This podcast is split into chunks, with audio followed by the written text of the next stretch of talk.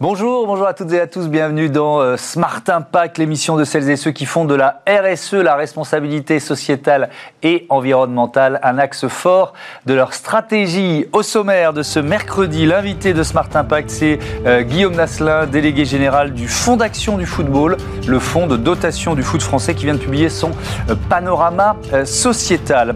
Le zoom de l'émission sera consacré aux déchets médicaux. Y a-t-il un afflux lié à l'épidémie? Euh, comment euh, traiter, valoriser ces déchets hors normes. On répondra notamment à ces questions. Et puis dans Smart Ideas, vous découvrirez euh, Yes We Green et sa présidente Karine Niego qui propose d'apprendre à consommer vert et local grâce à des ateliers de formation. Voilà pour les titres. C'est parti, c'est Smart Impact.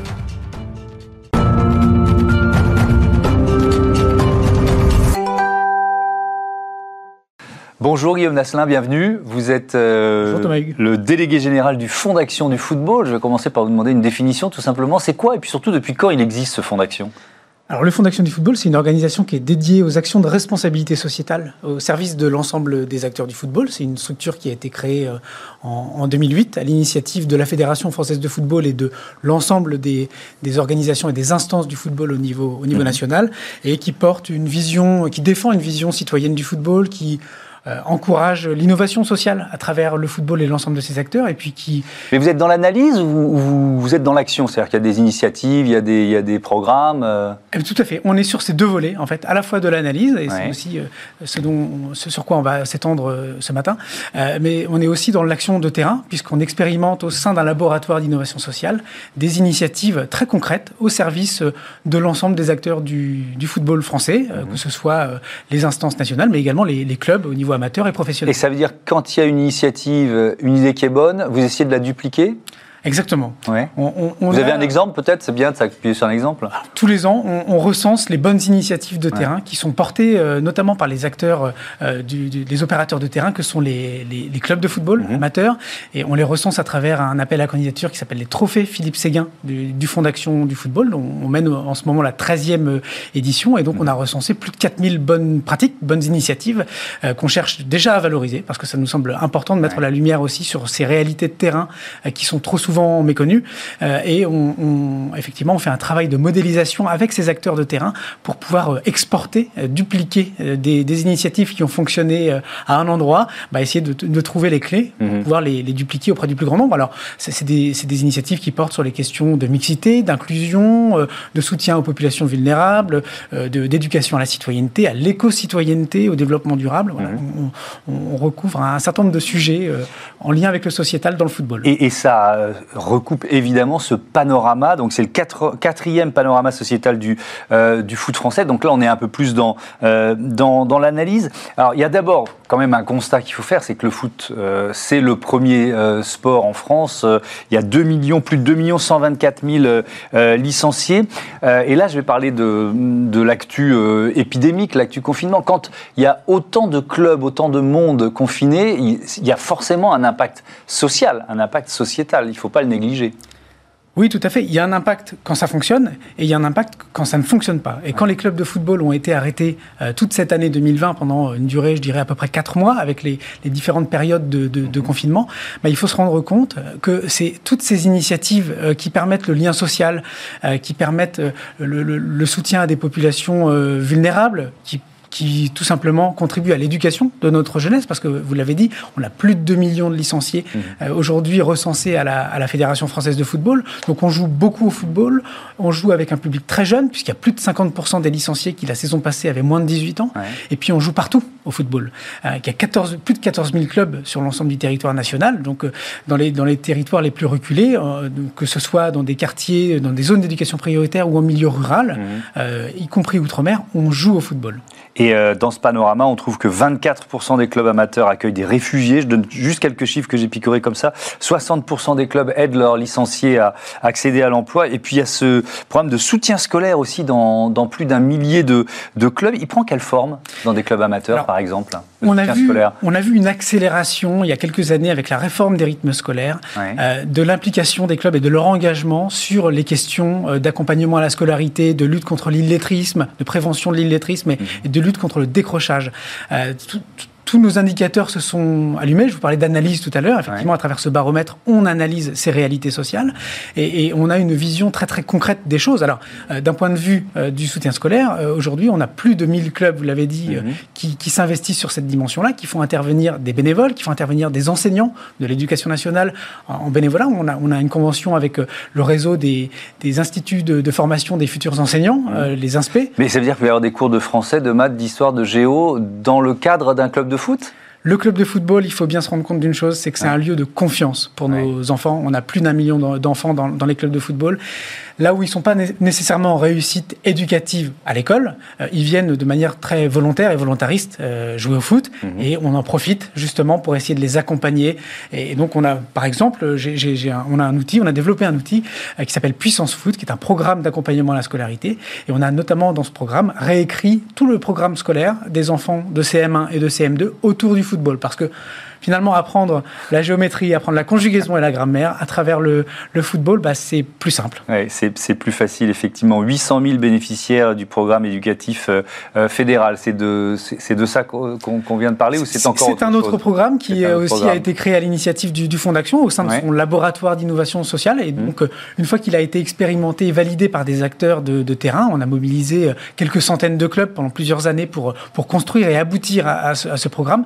Derrière, on, on a fait en sorte qu'il puisse être complètement euh, généralisé à l'échelle de l'ensemble des 14 000 clubs français. Hmm. Donc c'est ce qui explique les 800 000 enfants euh, bénéficiaires aujourd'hui. Bien compris. Quelle est la, part prise par le football professionnel là-dedans euh, Est-ce que, alors on connaît, il y a des clubs très connus qui, qui ont des fondations qui mènent des actions sociétales, mais est-ce qu'il y a aussi une, logique de, de diffusion d'argent? C'est-à-dire que est-ce que les clubs pro reversent de l'argent aux clubs amateurs qui servent finalement au programme dont on parle?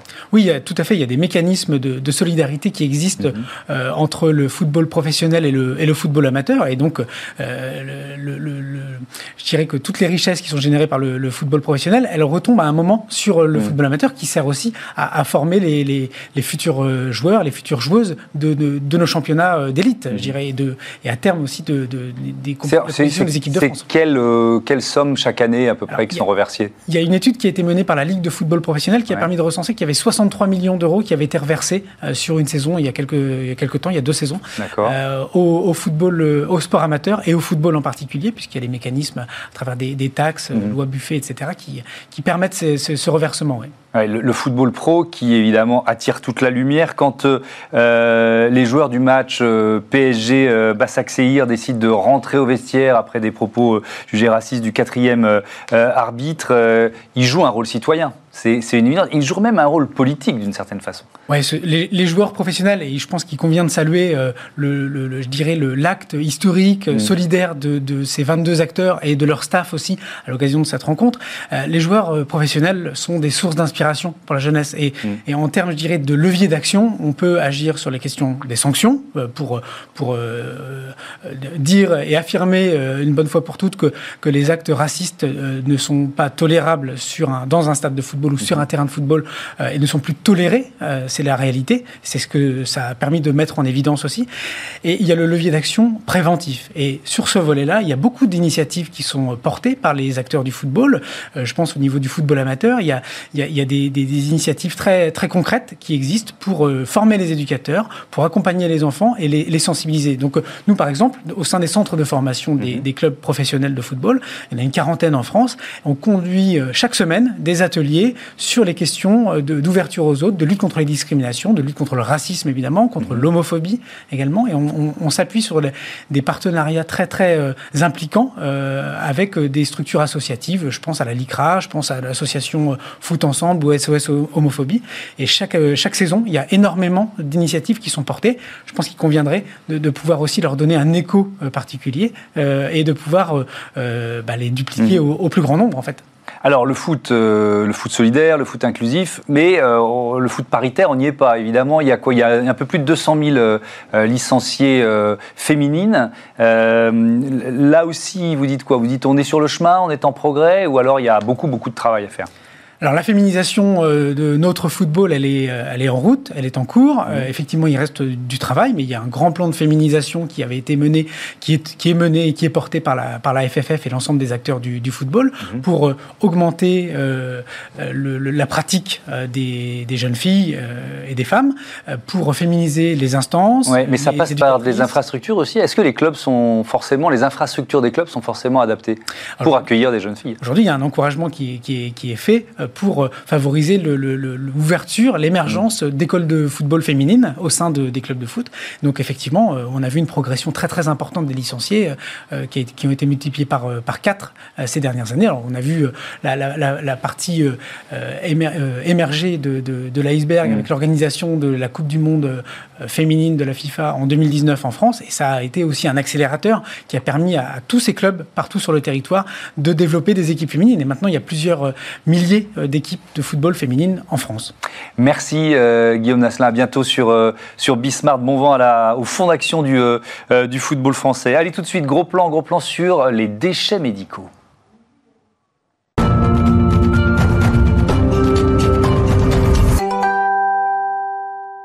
Le Zoom de Smart Impact consacré aux déchets médicaux, on les appelle les DASRI, déchets d'activité de soins à risque infectieux. Bonjour Guillaume Séché, bienvenue. Vous êtes le directeur de Séché Healthcare, filiale du groupe qui traite euh, ces euh, déchets médicaux. Peut-être qui sont vos clients, tiens, pour commencer? Eh bien, euh, nos clients sont les hôpitaux publics, les cliniques, les EHPAD, Ouais. mais également beaucoup de praticiens indépendants, tels que les tatoueurs, les, les thanatopracteurs, et également l'hospitalisation à domicile. Oui, donc ça fait quand même un, un champ euh, très, très vaste. On va parler de cette, euh, de cette année 2020 et de cette épidémie de Covid. À, à quel point elle a euh, modifié, frappé, peut-être impacté votre, votre activité? On va dire qu'elle a bouleversé notre Bouleversé Ah, oui, complètement. puisque, pour vous donner une illustration, préalablement à la crise, dans la région lyonnaise, nous allions chercher, collecter chaque semaine 800 bacs euh, qui correspondent aux grandes poubelles Mhm. qui sont jaunes pour nous, euh, à peu près 800 bacs par semaine. On a été, euh, il y a encore quelques semaines, jusqu'à 2500 bacs par semaine. Donc on est un rapport de 1 à 3. Donc c'est multiplié par 3, effectivement. Exactement. Ouais. On voit des images d'ailleurs et on va voir les images de ces, euh, euh, de, de ces bacs. Est-ce qu'il y a euh, des déchets spécifiques? Parce que là on est dans, sur la quantité, mais est-ce qu'il y a des déchets euh, spécifiques ou peut-être même des procédures nouvelles qu'il a fallu mettre en place parce que vous deviez travailler, vos collaborateurs devaient travailler dans ce contexte épidémique? Alors ce qu'il faut savoir, c'est que notre métier, c'est la gestion des risques. Oui. Donc au quotidien, nos collaborateurs sont formés pour pouvoir euh, appréhender ces différents risques. En ce qui concerne les déchets d'activité de soins à risque infectieux, il- la manipulation humaine est interdite. Ce qui veut dire que lorsque nous allons collecter ces grandes poubelles ou Ouais. d'autres plus petits contenants, nous avons interdiction, nos collaborateurs ont interdiction de les ouvrir. Ils doivent les manipuler le plus délicatement possible et euh, les amener jusqu'au centre de traitement. Dans ce centre de traitement, ils seront ensuite éliminés par différents processus. L'ensemble de nos collaborateurs sont extrêmement protégés contre tous les risques bactériologiques, virologiques qui pourraient être présents dans ces bacs. Oui, je comprends bien. Ça existait déjà, donc Exactement. ça, à la rigueur, c'est pas ce que vous avez dû bouleverser. Est-ce qu'en revanche, euh, euh, vous passez de 800 euh, à 2400 euh, bacs en région lyonnaise Ça veut dire quoi? Il a fallu embaucher, il a fallu vous réorganiser d'une certaine façon? On a eu une approche un peu différente entre les deux vagues. Lors de la première vague, embaucher était extrêmement difficile de par la pression médiatique et sociale qu'il y avait et le, le manque de connaissance de ce virus. Donc on a surtout fait appel à la solidarité du groupe. Donc j'ai de nombreux collaborateurs, après un appel à volontaires, qui se sont manifestés pour venir nous apporter de l'aide sur le terrain, que ce soit des chauffeurs euh, ou également au back-office pour pouvoir continuer à traiter tous ces flux. Oui, parce que le groupe euh, Séché euh, gère des déchets, pas, pas uniquement des déchets médicaux. Donc vous avez fait appel à, à vos forces internes. Et sur le second, euh, la seconde période de. de- on a, de- on a de eu la chance d'avoir un petit creux dans Ouais. cette épidémie au cours de l'été, et on en a profité pour renforcer nos équipes à cette période-là. Un peu plus de connaissances, un peu plus de facilité à recruter. Est-ce qu'il y a un service d'urgence euh, euh, au sein du groupe Séché Est-ce qu'il a été mobilisé dans le cadre de cette, euh, de cette crise épidémique? Il a été mobilisé pour s'assurer que nos process en œuvre étaient ceux qui étaient adaptés pour garantir la sécurité. Mmh. Autrement, c'est pas une, une, une, épidémie qui a du jour au lendemain augmenté. Il y a eu une certaine progressivité mmh. qui nous a permis d'accompagner. Par contre, ce la difficulté que nous avions, c'est que chaque jour, un de, nos, clients levait la main pour dire je suis débordé, venez m'aider.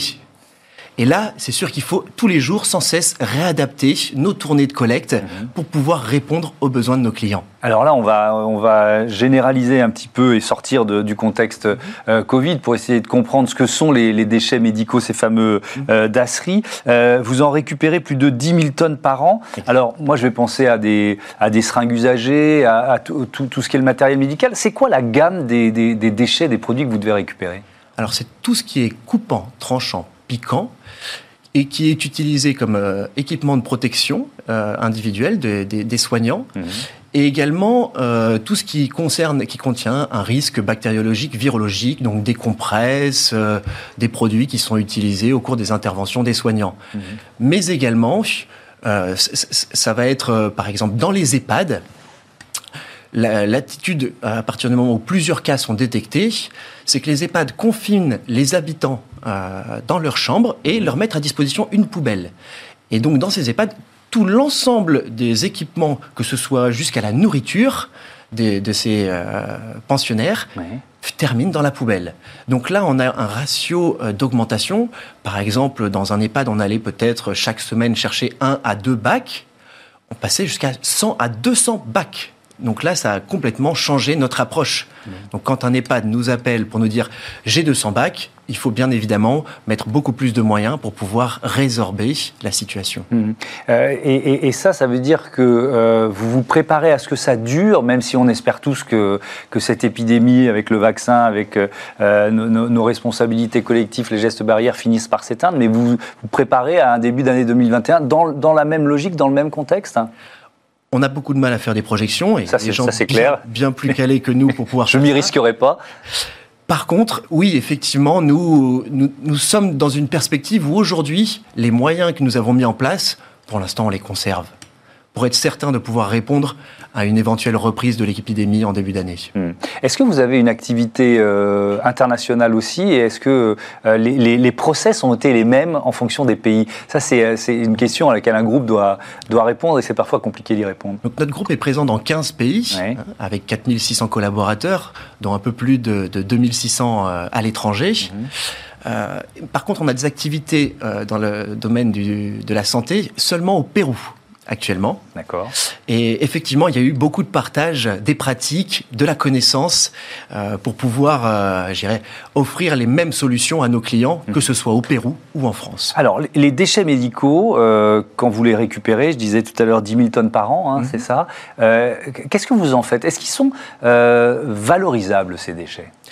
Alors aujourd'hui, la réglementation nous interdit le recyclage. Par contre, ce que nous pouvons faire, c'est que lorsque ces déchets sont processés dans un traitement thermique, mhm. ces traitements thermiques aujourd'hui produisent de l'énergie. Donc il y a une valorisation énergétique de ces déchets.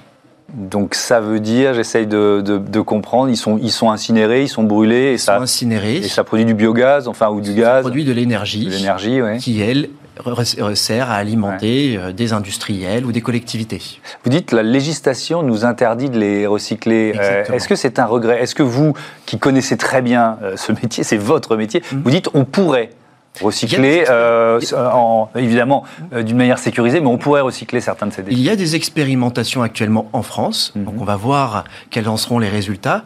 Mais il existe également des pays dans lesquels la réglementation est un petit peu différente et pour lesquels des opérations de récupération de ces plastiques, notamment les contenants, mhm. est possible. Les masques, par exemple, euh, je reviens à, l'épidémie, euh, les, masques qu'on porte tous quotidiennement, euh, ces masques chirurgicaux, est-ce qu'ils est sont recyclables? Alors, il y a des, on a déjà reçu ici des entreprises qui travaillent sur, qui travaillent le recyclage de, ces, de des process. On va attendre que ce soit vraiment expérimenté et approuvé pour se dire que c'est possible. C'est-à-dire que pour l'instant, vous voulez vous les incinérer avec, euh, avec le reste des déchets. La base, c'est que l'on n'a pas le droit de le toucher, on n'a pas le droit eh d'ouvrir le contenant. Donc on ne sait pas ce qu'il y a à l'intérieur. Donc, il est impossible pour nous de faire un, cherry picking ou de sélectionner les déchets dans qui le nous intéressent. Ce n'est pas possible. On ne peut pas faire de tri sur ces déchets. Et oui, donc ça, c'est une limite, même si euh, la technologie, même s'il y a des solutions qui sont, qui sont euh, trouvées, euh, j'imagine, type de déchet par type de déchet, c'est quand même une limite, une limite à la valorisation potentielle. Tout à fait. La valorisation est dans l'ADN de notre groupe, mais sur ce pan de déchets, pour l'instant, nous n'avons pas la main. D'une manière générale, c'est un secteur en, croissance. Le groupe séché est un, est un groupe en, croissance. Et là, je, je sors de la, de, de, la partie que vous dirigez, la partie healthcare. C'est un groupe qui, est, qui a connu euh, une forte croissance, hein, qui existe depuis 35 ans, mhm.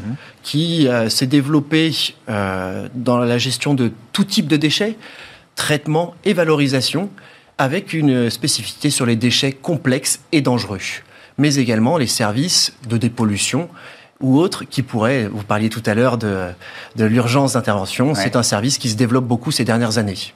Merci beaucoup, merci euh, Guillaume Séché, à, bientôt sur, euh, sur Bismart. Tout de suite, euh, c'est Smart Ideas avec ce slogan Yes, we green.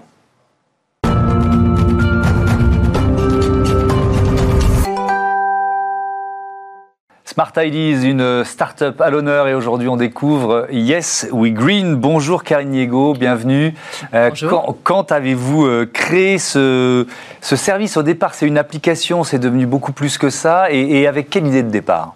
Alors l'idée de départ, c'était de se dire que euh, l'innovation sociale et environnementale existait partout, qu'il y avait des gens, des professionnels qui se mobilisaient et qui inventaient des nouvelles solutions. Mmh. Sauf que on ne savait pas qu'elles existaient, on ne connaissait pas le bienfait de ce service, qu'est-ce que ça pouvait remplacer et où concrètement ça se trouvait autour de moi. Et moi, mon idée, c'était de dérouter la consommation des gens mhm. et de leur dire, vous avez l'habitude de tourner à gauche là-bas, mais regardez, deux pas plus loin peut-être, à droite, il y a un petit maraîcher local qui vient de s'installer et euh, qui fait des prix tout à fait abordables et qui a des produits formidables.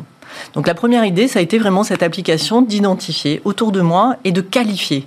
Donc moi, je suis de suite partie sur une notion d'impact. Je voulais identifier des lieux qui étaient dans une idée globale de mode de vie et un mode de vie à impact positif pour le climat. Et ça, c'était en 2013. Et j'ai lancé ça à Nantes. Et pourquoi Nantes? Parce que Nantes était la première ville française à devenir capitale verte européenne. Voilà, et avoir ce label. 2013, vous ne deviez pas être nombreux ou nombreuses à faire ça. J'étais la seule. Et il y avait peu de gens qui comprenaient l'impact au climat. On me disait. Euh, souvent euh, je comprends pas, puisque moi j'étais axée, donc il n'y avait aucun groupe, c'était vraiment, on était sur de l'indépendant, du commerce local, et avec cette euh, notion de proximité, d'hyper-proximité et de redistribution de l'économie vers de l'économie vertueuse. Mmh. Donc au départ c'est une application, et, c'est devenu euh, une logique de, de, de do it yourself, apprenez par vous-même. C'est Aujourd'hui vous proposez quoi? Des ateliers, c'est ça? Oui, la, démarche elle a évolué, parce que je me suis dit, j'avais envie de, de quantifier encore plus l'impact que je pouvais avoir en identifiant tous ces acteurs. Et je me suis dit, pourquoi je les choisis? Je les choisis parce qu'ils ont un savoir-faire unique. Ils ont mis en place des nouvelles pratiques, des nouvelles filières, une nouvelle manière de faire. Et c'est ça que je veux transmettre. Je, crois depuis tout ce temps-là mhm. que en, pollinisant tous ces savoirs, on va donner envie aux gens, de manière euh, ludique, hein, euh, à transformer leur quotidien. Donc, je suis revenue vers ces acteurs. un de mes grands exemples, c'est une italienne, donc ça n'a pas grand-chose de local, fromagère qui fabrique de la mozzarella. Sauf que elle a décidé de, créer une filière de lait bio en Ile-de-France. Du coup, sa pratique est vertueuse. Et le fait de dire aux gens, vous pouvez réinventer votre alimentation, vous pouvez faire par vous-même un fromage, la mozzarella ou la burrata, ou tout de suite, on ne se serait pas dit, tiens, ce matin, je vais me faire de la burrata. C'est pas ce que je vais réussir à faire tout de suite. Surtout quand on connaît mes talents de cuisinier. Donc là, je ne me connais pas, mais... je peux suivre un atelier et faire ma propre mozzarella bio. Bio euh, et burrata avec une fromagère, donc une professionnelle qui va vous transmettre les vraies pratiques professionnelles, toutes les mhm. clés. Sauf que toutes ces clés sont accessibles. Donc le, triptyque, c'est euh, obligatoirement une professionnelle, mhm. c'est obligatoirement la transmission d'un savoir, et vous êtes en capacité de le refaire à la maison. Donc on est dans des ateliers euh, qui ne sont pas avec une batterie de cuisine ou euh, des outils X, etc. L'objectif, c'est vraiment polliniser ça et que les gens soient en capacité de le refaire chez eux et ensuite de le transmettre à, aux autres. Alors ça s'adresse aux particuliers, mais aussi aux entreprises. Beaucoup d'entreprises. Donc on a commencé sur une plateforme en B2C. Donc effectivement, près du particulier, etc. Et on a été très vite identifié par les entreprises on travaille avec euh, des grands groupes, hein, euh, des collectivités aussi, euh, et donc pour animer et en fait infuser, ce que j'appelle moi infuser l'innovation sociale et environnementale au cœur des entreprises. Donc on nous appelle pour du team building, du séminaire, des fusions, recréer du lien entre des équipes. Donc on est sur les mêmes, le même wording que des ateliers standards de team building, sauf que nous on vient chercher l'engagement. Et ce que je ne vous ai pas dit, c'est qu'au début, donc moi, l'objectif et la mission, c'est vraiment l'impact et le changement de comportement réel à impact positif. Donc, du coup, j'ai de suite créé une, charte que j'ai co-construite avec un organisme public qui s'appelle l'ADEME, mhm. euh, parce que je voulais que ce soit euh, certifié quelque part, qu'on soit vraiment dans une sélection. Et donc, pour les entreprises qui font appel à vous, elles ont aussi, euh, d'une certaine façon, cette, cette charte, cette elles certification. Elles en bénéficient. Elles, elles bénéficient, puis c'est ça, effectivement. Alors, moi, j'ai vu vraiment l'évolution. Aujourd'hui, toutes les entreprises qui viennent euh, nous appeler pour un séminaire anti-bullying, aujourd'hui c'est un petit peu évolué, mais peut-être qu'on en parlera. Mais euh, donc moi, ma posture, c'est de dire, je ne sais pas comment vous nous avez trouvé. Donc en mhm. général, un bon référencement, ils ont entendu parler de nous, etc voici ce qui nous rend différents. Et à chaque fois, je, parle, on a une charte, voilà, euh, l'engagement, etc. Et à chaque fois, ce que j'entends, et ce qui a beaucoup évolué du côté des entreprises, ah, mais c'est super, c'est ça qu'on vient chercher. Mhm. Donc ça, au sein des, des, directions, c'est vraiment ce qui, ce qui a bougé. Bon, alors forcément, il nous reste un peu plus d'une minute. Euh, euh, forcément, ça a changé avec la période de, confinement, avec des règles sanitaires euh, qui, s'imposent à vous. Mais je voudrais garder cette minute pour dire qu'on peut aussi faire des cadeaux de Noël grâce à Yes We Green. C'est-à-dire qu'on peut offrir des ateliers, c'est ça? Oui, vous pouvez offrir une carte cadeau et vous donner accès pendant un an à toute la palette d'ateliers, fabriquer sa mozza, apprendre la permaculture, monter sur le toit d'un jardin partagé, faire de l'apiculture, apprendre à coutu, à, à, à, coudre, à faire ses cosmétiques, ses produits ménagers, etc. etc. Toute, la, la, toute la nouvelle euh, innovation. Il y, a, la nature urbaine, il y a la beauté, la, maison zéro déchet, euh, l'alimentation locavore. Mhm. Voilà, et ça, c'est nos grands piliers euh, de thématiques. Et voilà, une carte cadeau, ça dure un an, la personne, elle va s'éclater, elle, va découvrir des lieux et des gens étonnants, parce qu'à chaque fois, il y a la rencontre. Mhm. Alors, on est entre deux. Alors, on a aussi créé de, du à distance, hein, pour, euh, parce qu'on est, euh, comme tout le monde, euh, très agile, hein, mmh. très mobile et très agile. Donc on fait des produits Covid-friendly, voilà. Et donc on a monté cette nouvelle offre de, d'ateliers à distance. Voilà. Eh ben voilà. Merci beaucoup. Merci Karine Niego. Merci bon beaucoup. vent à Yes We Green. Voilà, c'est la fin de cette On se retrouve demain 9h midi, 20h30 sur Bismart. Salut à tous.